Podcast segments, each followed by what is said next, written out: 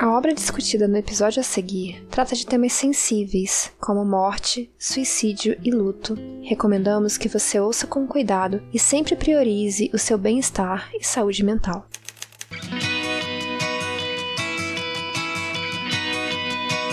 Perdidos na Estante, o seu podcast de adaptações literárias do site Leitor Cabuloso.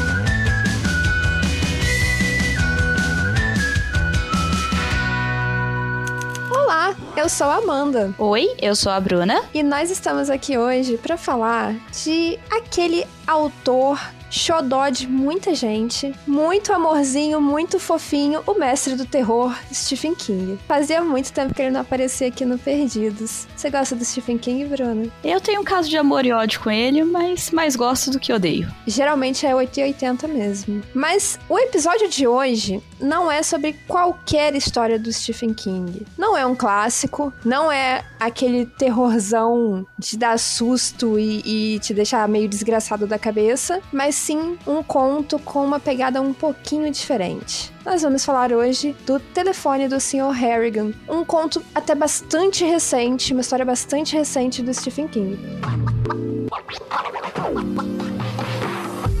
Mas antes da gente começar a falar um pouco mais sobre essa história que eu achei muito envolvente, eu quero deixar um beijo para uma pessoa que é muito especial para mim e eu já deixei um beijo aqui para ela uma outra vez. Mas o beijo de hoje é muito importante porque ele é para minha psicóloga. Um beijo, Isabela. Porque a história de hoje é sobre luto e ninguém melhor que ela para me ajudar nessa situação. Vou chamar o assistente e já voltamos.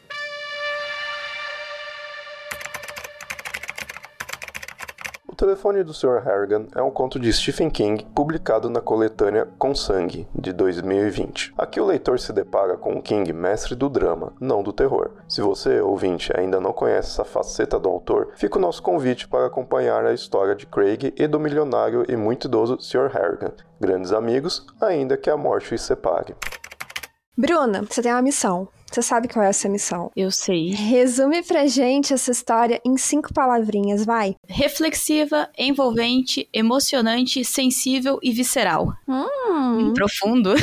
Profundo. Por que que é isso tudo, né? Porque o telefone do Sr. Harrigan vai falar sobre uma amizade inesperada e pouco convencional entre um menininho e um senhor já bem idoso, um milionário, em uma cidadezinha do Maine, né? Porque é sempre no Maine, tudo acontece no Maine. E esses dois se aproximam porque o Craig, que é esse menininho, lê muito bem e esse senhor tem dificuldade já em ler porque ele já não enxerga direito. Então ele contrata o Craig para ler livros para ele e eles acabam ficando muito próximos. Até que, e isso aí nem é spoiler, até que o Sr. Harrigan morre. E aí vai acontecer um monte de situações em que vamos nos questionar: é um acontecimento sobrenatural? Essas mensagens de texto que o Craig está recebendo são do além ou não? O que, que você acha, amiga, por sinal? Você acha que é do além ou é só um bug no sistema? Por um momento, eu cheguei a achar que seria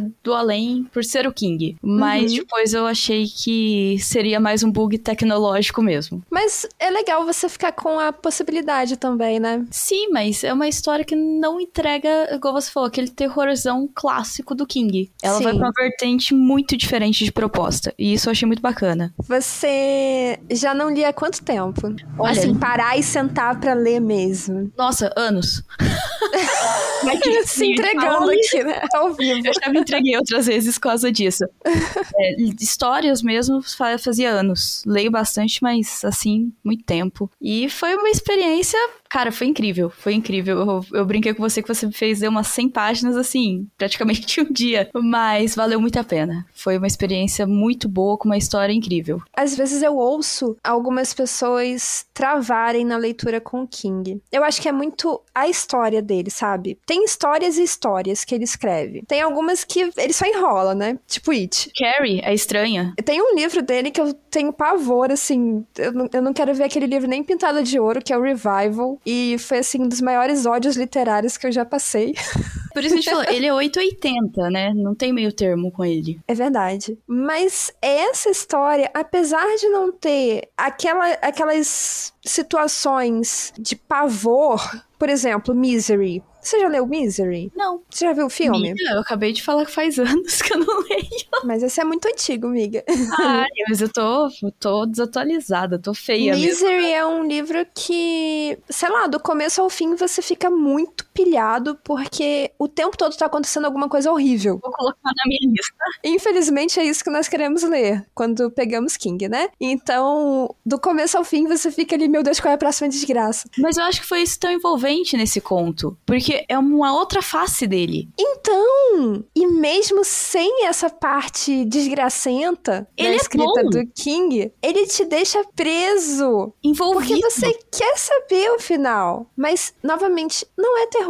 Eu não considero terror, pelo menos. Tem eventos sobrenaturais, talvez. Te deixa na dúvida. Mas, poxa, é uma leitura tão gostosa de se fazer. Eu achei muito gostosa. Eu achei ela muito mais emocional do que terror. Também, também achei. E o King é um excelente contador de histórias, né?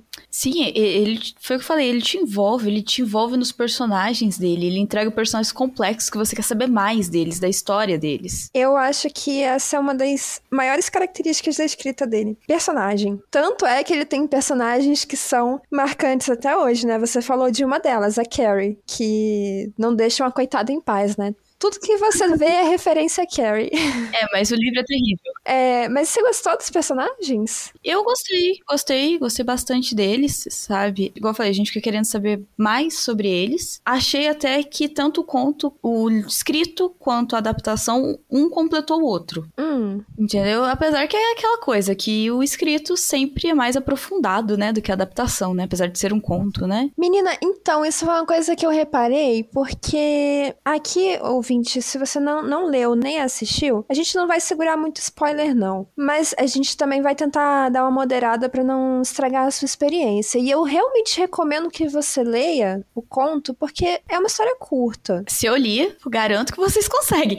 tá vendo? Agora, tanto o, a adaptação quanto o conto tem a mesma história, é uma coisa assim muito similar. Sim. Só que, na minha opinião, a adaptação deixou de colocar algumas coisas e eu acho isso muito bizarro, porque é uma história tão curta, transformada em um filme que é uma história longa, e eles cortaram coisas. E é um filme de quase uma hora e meia. É uma hora e quarenta. Uma hora e quarenta, né? eu acho isso um pouco estranho, sabe? Por que cortar isso? E os cortes, na minha opinião, deixam de aprofundar a personagem. Então, algumas coisas não fazem sentido da mesma forma pra quem leu e pra quem só assistiu ao filme. Eu acho que na leitura ela te apresenta, principalmente do Sr. Harrigan, um lado mais humano. E eu acho que dá pra entender melhor no conto por que, que eles se tornaram amigos. A- até o- a parte bom, amarga dele também, né? Eu acho que explica muito. E pensa só, por que, que uma criança, que ele começa criança ainda, né? Por que, Sim. que uma criança vai se interessar em passar tempo com um idoso resmungão, ranzinza, que tem uma péssima fama na cidade? Então, só que no filme faz parecer que ele é um carrasco. Sim. E ele não é esse carrasco todo.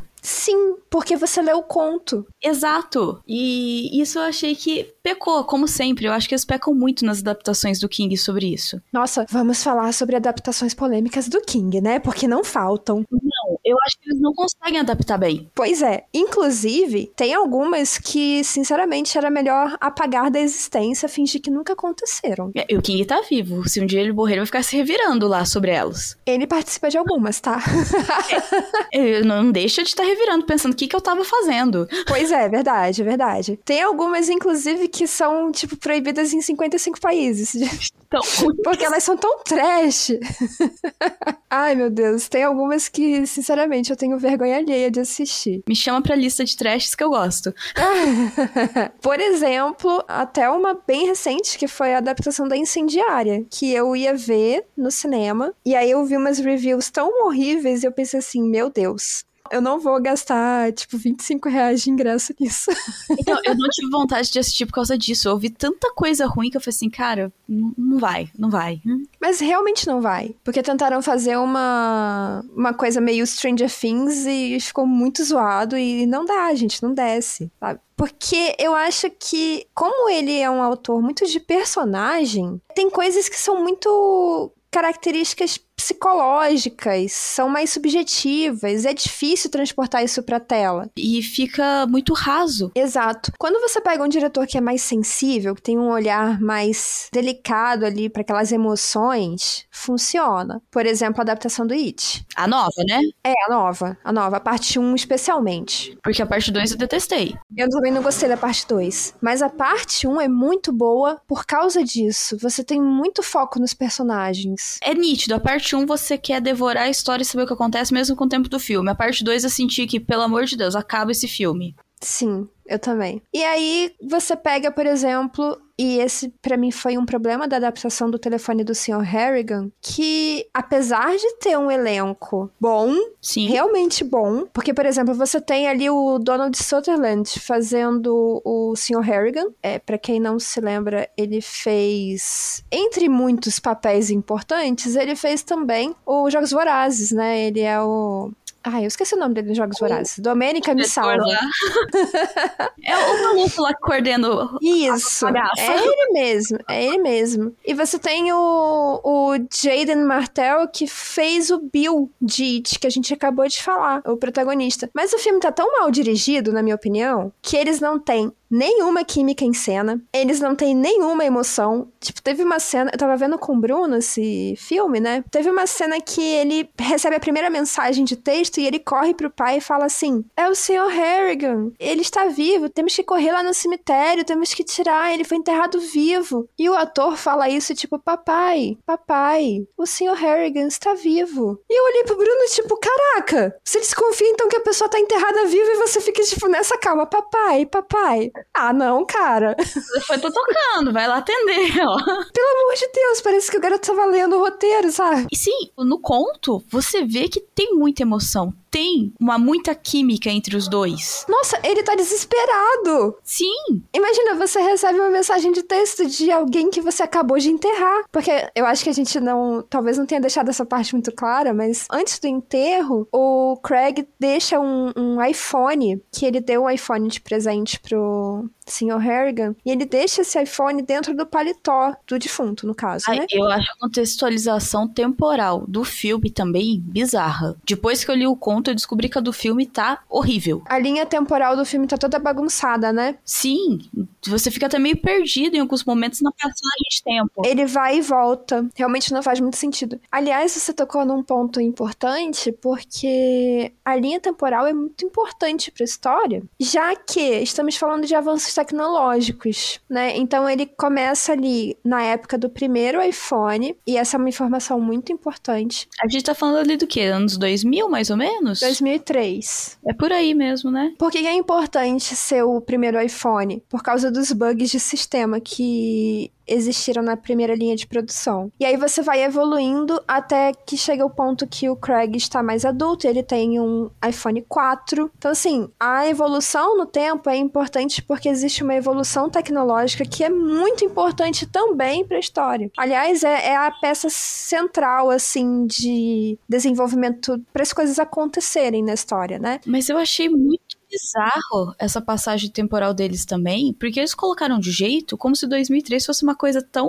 Gente, a, a, a, minha filha é de 2006, eles colocaram com uma fotografia que parece que eu tava nos anos. no início dos anos 90. Eu achei muito estranho isso. Até a estética da casa, das roupas, parece realmente muito antiga. a fotografia do filme parece aquela transição dos anos 80 para os anos 90, não inícios dos anos 2000. É, eu não tinha reparado nisso, mas você tem um bom ponto. Até a vestimenta dos personagens você observa isso. Inclusive, como é uma cidade de interior, e aí a gente vai falar de Stranger Things, porque Stranger Things bebe muito lá do Stephen King, mas inclusive as cenas de escola parecem muito com Stranger Things. É que eu acho que escola lá é tudo meio clichê também, né? Sim, mas é a época, é o que você tá falando. Pô, Stranger Things se passa em 84, 85, sei lá. Exato. Então, 2003 a gente lembra de colégio meio meninas malvadas, vamos dizer assim. É, e ali você tem, tipo, Stranger Things com iPhone. Sim, e, e eu falo porque eu moro numa cidade interior. E tá, a gente é mais atrasado, vamos dizer assim, né? Com os avanços, né? Mas tava muito ali. Poxa, mas em 2003, essas barreiras estavam começando a ser vencidas por causa da globalização, né? Sim. Que, aliás, é todo ponto da história falar da internet, da globalização e das novas conexões que as pessoas formam. E, e é muito bizarro, né? Porque tem aquela passagem que ele fala, né? E quando isso aqui, as pessoas começarem a usar isso aqui de modo errado, começarem a, a vender as informações por dinheiro, a postarem coisas falsas, né? E ele fala assim: naquele momento, o, o Sr. Harrigan falou tudo o que iria acontecer nos anos seguintes. Ele previu o futuro. Sim. Eu acho essa discussão que o King propôs na história incrível, porque quem tá mais acostumado a ler o Stephen King de uh, histórias mais clássicas não tá muito habituado com esse tom mais crítico e reflexivo dele. E ali ele realmente pega, não para criticar a tecnologia, não é isso, mas para refletir sobre, né? Sobre como que nós estamos dela. usando a tecnologia? Para bem ou para mal? Como que nós estamos usando? Eu acho isso muito interessante na história. É, e ele, e ele mesmo ele fala que ele fala assim, ah, se eu tivesse uma televisão aqui ou um rádio, eu ocuparia meu, o meu tempo em vez de fazer outras coisas ali, Uhum. entendeu? E é isso que realmente acontece. A gente perde a noção do tempo, às vezes fazendo coisas, entre aspas, né? Meio desnecessárias, em vez de fazer o que é necessário. Ah, sim. Por exemplo, ficar rolando o feed do TikTok ou do Instagram pra sempre, ao invés de fazer alguma coisa. Agora, ainda nessa parte da tecnologia, não é só o uso da tecnologia que ele questiona, tipo da internet, mas e aí a gente vai começar a entrar no ponto principal, né? Que ele vai falar sobre como essa tecnologia afeta as relações. E tudo bem, ele ainda é um menininho que tá lendo é, livros para um idoso. Mas, a partir do momento que ele presenteia o Sr. Harrigan com um iPhone e o Sr. Harrigan fica viciadão no, no telefone lá, no celular, é até engraçado, porque ele fica todo tipo, não, isso não presta. Oh, não, mas peraí, deixa eu ver isso aqui.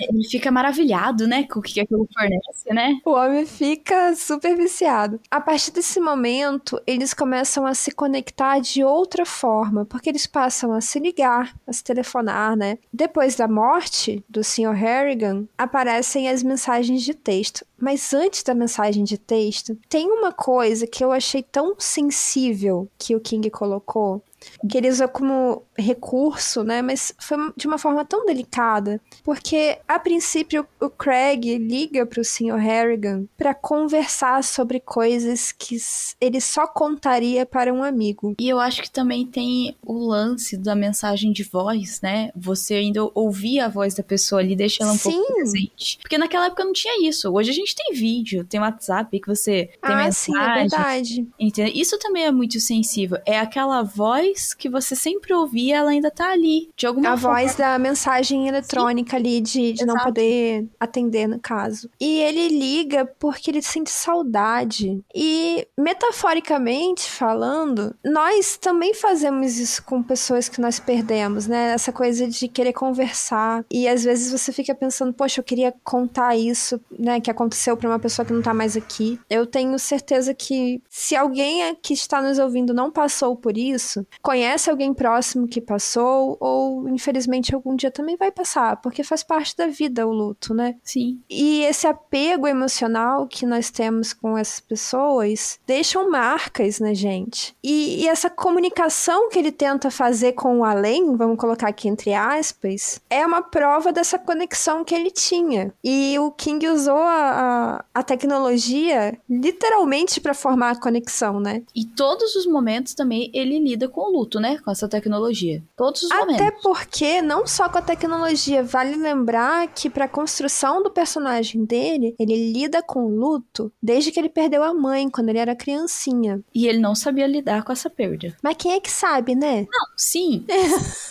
Eu digo, vamos dizer assim, ele demora, né, um bom tempo para digerir essa informação, provando que o processo de luto ele é gradual e você interpreta ele de modos diferentes em fases diferentes da vida. E cada pessoa de um, De um jeito.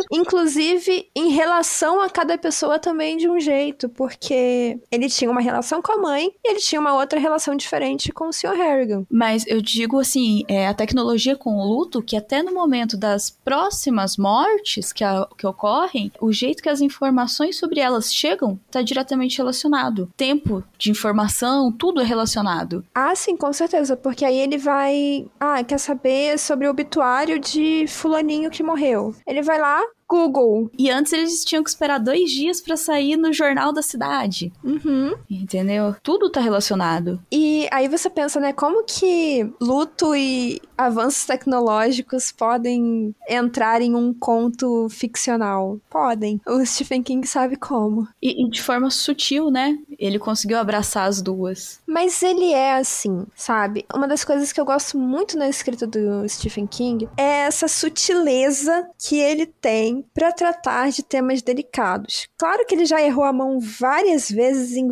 vários momentos. E quem nunca, né? Quem nunca? Mas o homem já escreveu pra caramba também. Aí você aponta alguns erros, talvez brutais. Porém, a quantidade de acertos é tão superior. Eu quero, inclusive, deixar uma indicação pra você, ouvinte, que é de um outro livro dele que chama Love. Eu não sei por que, que ele se chama Love, porque isso é uma tradução, assim, entre aspas, brasileira. Na verdade, o nome do livro é A História de Lizzie. Traduz esses títulos. Oi? Quem que faz a tradução dos títulos? Não sei, não sei. Botaram o love aí porque ele não existe em inglês. É Liza's Story, né? Liza's Story. E ele fala sobre luto também. E, poxa, eu acho tão bonita a forma como o Stephen King fala sobre sentimentos, emoções, dores, traumas. Ele não é só um, um autor de medo e terror e, e suspense. Tem muito mais sobre o Stephen King. E eu, eu fiquei realmente surpresa, apesar de já conhecê-lo nessa outra face do Stephen King, eu fiquei realmente surpresa porque eu esperava algo totalmente sobrenatural com espírito ou alguma coisa do tipo. Com a assinatura King. Sim, até porque o pôster do filme é do Craig colocando a, a- o ouvido assim na terra, em frente à lápide do Sr. Harrigan, pra ver se escuta o telefone tocando. E aí eu pensei, né, poxa, realmente vai ser uma coisa mais sobrenatural. Sobrenatural. E, bom, eu, eu fiquei feliz com o resultado. Você ficou decepcionada por não ser esse terror todo? Cara, eu te confesso que eu me surpreendi. Real. Porque eu Mas uma esperava... surpresa boa ou ruim? Não, foi uma surpresa boa, porque sim, eu esperava um terrorzão. Em algum momento do filme, a hora começou a acontecer as coisas ali, porque eu vi o filme antes, né? Eu achei assim, caramba, vai virar um trash, com alguns que a gente comentou. e aí eu pensei, opa, não virou um trash, souberam lidar ali, pegaram jogo de cintura e, pô, foi muito bom. Foi muito bom. Apesar de não a gente ter criticado aqui algumas coisas, você achou então um bom filme? Eu achei bom o filme, porém, uma coisa que eu já havia comentado com você, eu acho que eles nunca sabem terminar as adaptações do King. eu não assisto um filme, ah, com exceção acho que do Doutor Sono, que eu assisti, mas eu acho que sempre o final fica meio, meio vago, sabe? Meio perdido. Eles não sabem terminar isso. Mas aí, lendo o conto, amarra. Mas só pelo filme, eu até cheguei a comentar com você, eu fiquei meio perdida no final. Eu acho que talvez, por quê? Por causa dessa passagem temporal mal feita. Talvez. E uma outra característica do Stephen King também é que ele gosta de deixar no ar, assim, né? O suspense. Ele não é um autor taxativo de falar, ah, aconteceu isso, isso, isso. Né? Ele deixa muito pra sua interpretação. Sim, mas no conto faz mais sentido isso do que no final do filme em si. Sim, porque nem sempre é fácil transportar isso para filme. Na minha opinião, pelo menos eu vejo muitos filmes com o final aberto que você realmente fica, tipo, o que, que aconteceu? Eu acho que é a interpretação também, né? O, é, o só que se o filme não te dá elementos suficientes para interpretar, complica, né? Sim. Você disse que não tinha entendido, é verdade. Sim, Quando sim, você viu só o filme. Quando você terminou de ler o conto, você entendeu? Eu acho que, bom, pelo menos para mim, sabe? É, foi o que eu falei. A passagem temporal no conto é muito bem explicada. Você não se perde. Em algum momento ali no filme, pô, de repente tá na faculdade, você já perdeu o timing ali, mas ele ainda, você olha para ele, ele ainda tá do mesmo jeito de quando ele tinha 13 anos de idade. é verdade. E what the fuck, sabe? Tipo. Não mudaram nem o penteado, cara. Não, ele continua usando a franja dos anos 2000. Não vou falar dos emos que eles podem nos cancelar, mas, sabe? Mas eu acho que foi isso. Isso pecou pro entendimento. Essa questão do ser sobrenatural ou não, você entendeu melhor pelo conto? Pelo conto, sim. O, filme me deixou na dúvida. O conto não me deixou. Para mim, o conto não é sobrenatural. Mas isso é uma interpretação. Sim, Pode é uma interpretação. Também. É uma interpretação. Se é maravilhoso, cara. pensar que fé e crenças envolvem sobrenatural, é sobrenatural. Uhum, ok. E além disso, é uma coisa que a gente comentou em off, né? A nossa mente procura ver o que ela quer ver. O que conforta. O que conforta. E, na minha opinião, o conto e a, o filme, a história como um todo, é sobre isso. O Craig analisa os sinais que ele recebe da forma como é mais confortável para ele. Em 2022, o telefone do Sr. Harrigan foi adaptado para um filme pela Netflix, sob direção de John Lee Hancock. Entre os produtores executivos, o próprio Stephen King encabeçou o projeto. Não quero falar de ser melhor, não. Mas o que, que você curtiu mais fazer? Ler ou assistir ao filme? Eu, foi o que eu falei, eu acho que um completou o outro. Assistir o filme sempre é prazeroso sabe? Uhum. Mas foi, foi o que a gente comentou. Acho que fazia tanto tempo que eu não lia. E foi uma história tão envolvente. Cara, eu li praticamente em um dia. Tá bom, correndo contra o tempo, mas eu li. Tava tão bom a história, tão envolvente, que eu consegui consumir em um dia, sabe? Ela abraçou. Então, sem dúvidas, o conto foi melhor, disparadamente. Eu vejo muita gente criticar conto, dizer que não gosta. Mas, cara, eu acho conto uma coisa tão magnífica. Porque você conseguir colocar sentimento sentimento, envolvimento e, e, uma história relativamente complexa dentro de menos de 100 páginas é uma coisa muito extraordinária. É uma história bem escrita, com início, meio e fim. Sim, como o conto deve ser. Sim. Mas nem todo mundo sabe fazer isso, nem todo escritor é, é um bom contista. Sabe fechar redondinho. Mas eu vou te falar que tem alguns contos do Stephen King que eu acho, assim, sensacionais. E eu devo dizer que eu curti mais ler também do que assistir, apesar de eu considerar um bom filme dele. Não é o melhor, não é a melhor adaptação. Tá longe de ser um It parte 1, ou até mesmo polêmico e iluminado, do, do tipo, tem quem ame e tem quem odeie, mas é um bom filme. E tá muito longe de ser ruim. tá muito longe de ser ruim também. A única passagem que eu acho que o filme deixou muito bacana, que não dava para passar, acho que isso também no conto, é o momento final quando ele se levanta para sair da escola, porque tá todo mundo ali fissurado no telefone. Ninguém mais conversa. E aí ele guarda o telefone e levanta. Essa é uma sacada muito boa, porque ele mostra é, justamente essa, essa parte ali das conexões que nós fazemos hoje, né? Mas você tá ali do lado da pessoa e você não interage. É muito estranho. Hoje mesmo eu tava. Vou até dar um exposed aqui. Eu tava conversando num grupo de WhatsApp e duas pessoas começaram a discutir. Eu mandei uma mensagem assim: vocês estão um do lado do outro, por que, que vocês não discutem entre si ao invés de discutir no grupo? É, porque esse avanço tecnológico trouxe uma coisa muito boa, né? Que é aproximar, tipo, a gente mesmo, né? A gente se conheceu naquela época lá, 2000 mais ou menos, né? Isso, isso, é muito bacana, porque ela aproxima demais as pessoas. Mas também ficou muito ruim, porque ela também afastou as pessoas. E, e não é a intenção do, do Stephen King apenas bater nisso, não, e, e dizer, ai, ah, não usem tecnologia. E apenas mostrar, olha, mudou. A vida é assim. As coisas mudaram, esses são os riscos, esses são, é, essas são as vantagens, e é isso. E tá tudo bem. É, nem, nem sempre tá tudo bem, é. mas a vida que segue, né? É, as coisas mudam. E você tem que lidar com isso.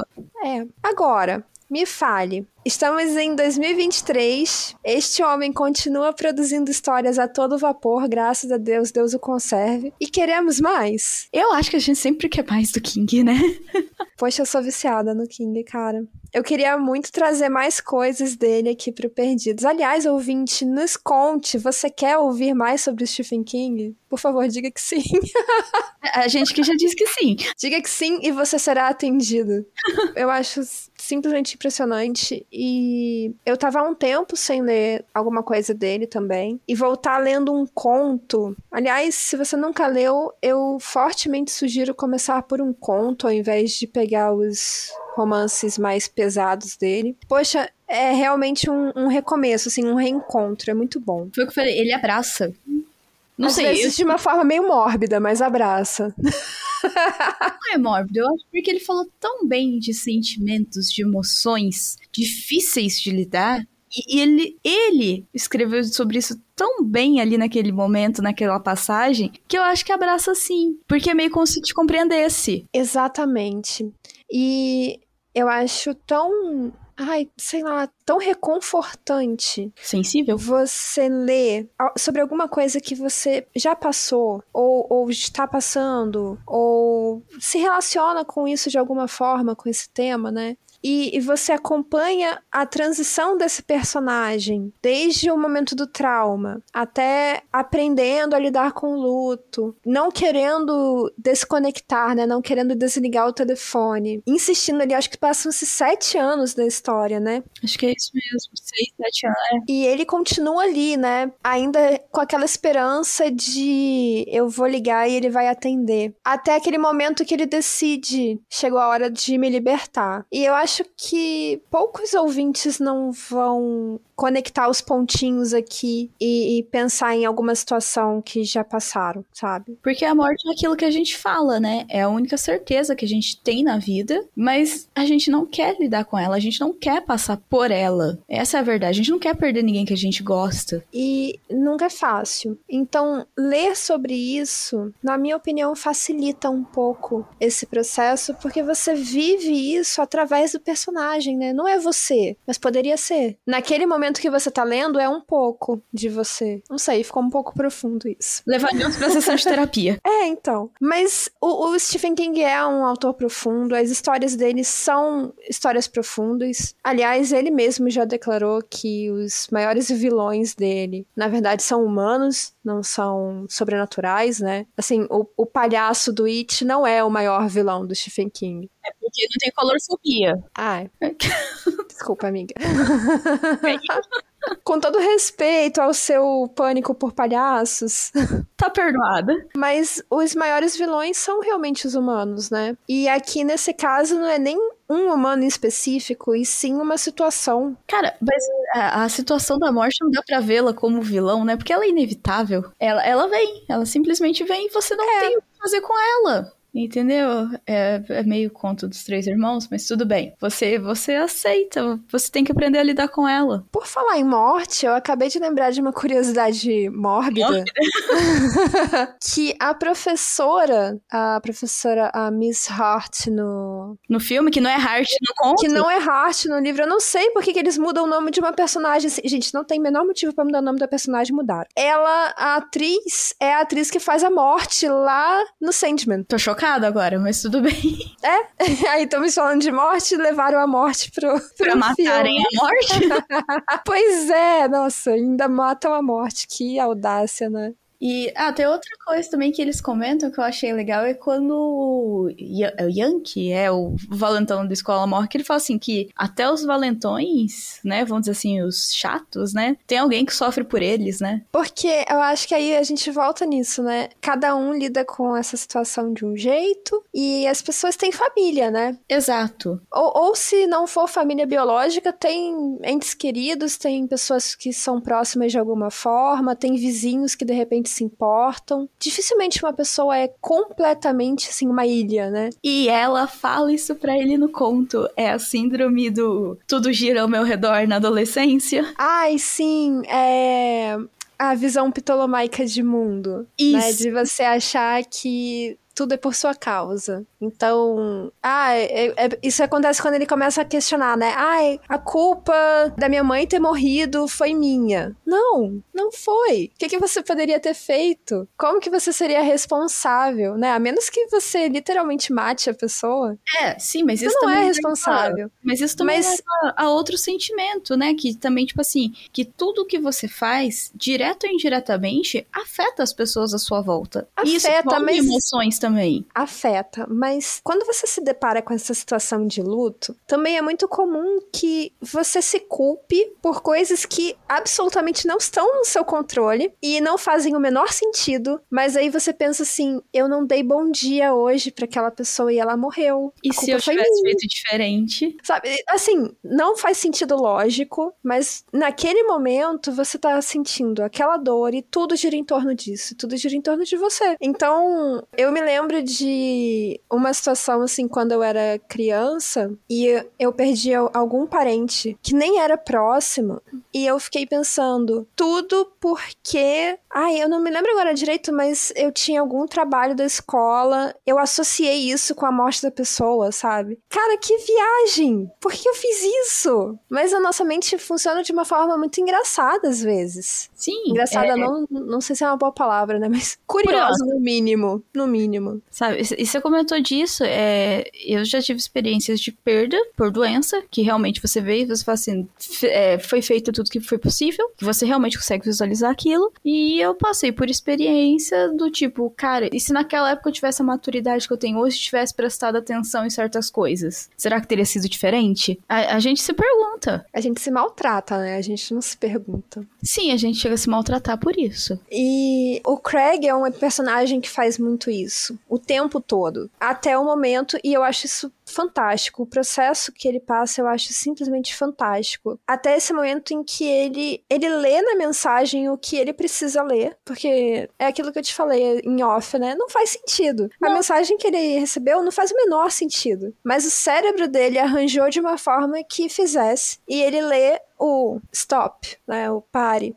E pronto, é aquele estalo que faltava para libertação desse processo, né, pra, de repente para um desfecho, né? É um amadurecimento, um entendimento, né? Um autoconhecimento. Também, também. É isso, muitas reflexões, muitas análises.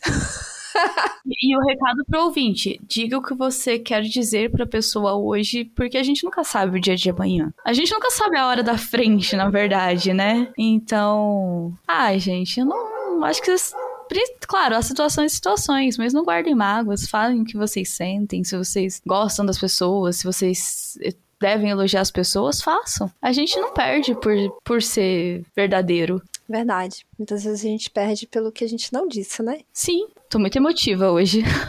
É, foi um episódio emotivo. É isso, ouvinte. Espero que você fique bem. E espero que se você estiver passando ou tenha passado por uma situação dessas, você também possa se sentir abraçado por uma história que vai conseguir te acolher, porque histórias fazem isso, né? Histórias ajudam a recontar a realidade de uma forma que seja mais fácil pra gente processar. E fique bem, leia Stephen King, não deixe de ler o conto e nos conte se você quer ouvir mais sobre este autor tão queridinho por aqui. Bruna, tem mais alguma coisa a dizer pro nosso ouvinte? Não, acho que é isso mesmo. O recado eu já dei ali atrás e é isso, gente. Aproveitem cada minuto, a vida é única. É isso. Um beijo.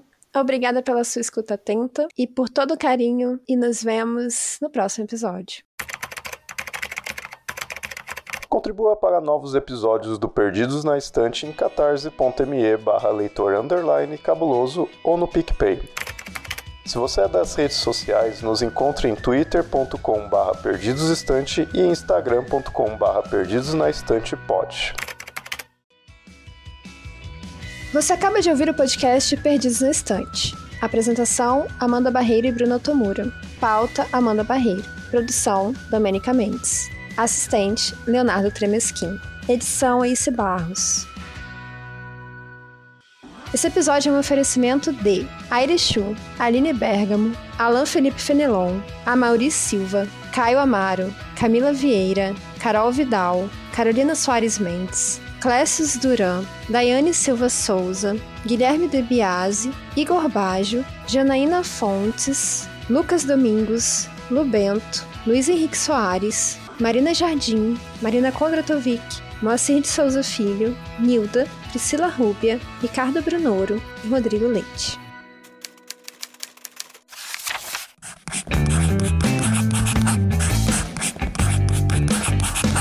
Esse podcast faz parte do site Leitor Cabuloso. Conheça nossos conteúdos em www.leitorcabuloso.com.br.